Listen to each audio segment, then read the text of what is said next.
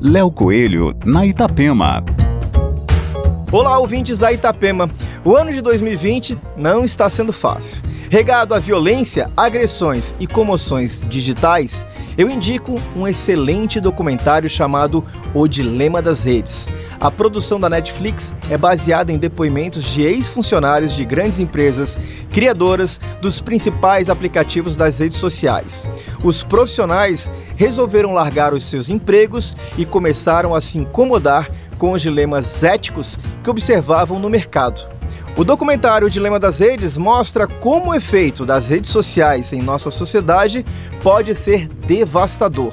Por isso, encontre um tempinho para assistir e ficar por dentro dessa nossa rotina que nos consome por curtidas, mensagens e pegadinhas que podem tirar o brilho da vida.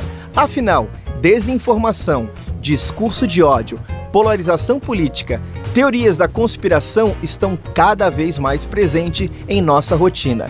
Compreender tudo isso é importante e necessário para o presente e futuro de nossas vidas. Aqui, Léo Coelho com as coisas boas da vida.